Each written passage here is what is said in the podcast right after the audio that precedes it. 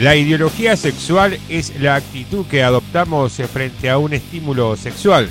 Sería la conciencia moral de la sexualidad que regula toda la conducta y los valores que tenga que ver con la sexualidad. Esta creencia moral puede ser flexible o arbitraria, dependiendo siempre de qué tan alto subimos la vara de la ideología sexual. Mientras más alta la vara, más primitiva y cerrada será la ideología que utilizaremos eh, para interpretar los vínculos afectivos. La sexualidad es una construcción que se da en forma única y repetible.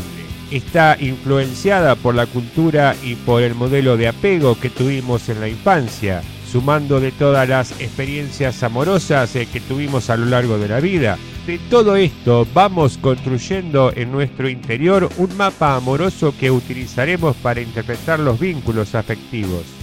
Las creencias flexibles en torno al sexo son aquellas que predominan la libertad de elección para vivenciar la sexualidad sin ningún tipo de restricción. Esta clase de libertad es la que nos libera de todos los mitos y prejuicios en torno a la sexualidad, dando más importancia a la sexualidad que a las genitalidad.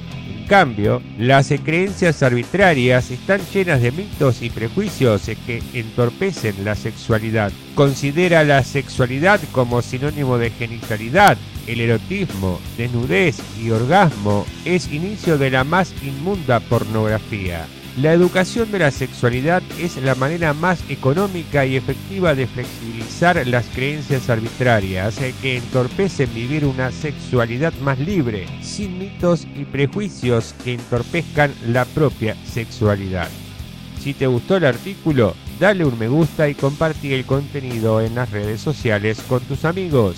Psicólogo David Andrés Ergui, Echeverría 31. Contacto 2477 63 81 39. Pergamino, Buenos Aires, Argentina.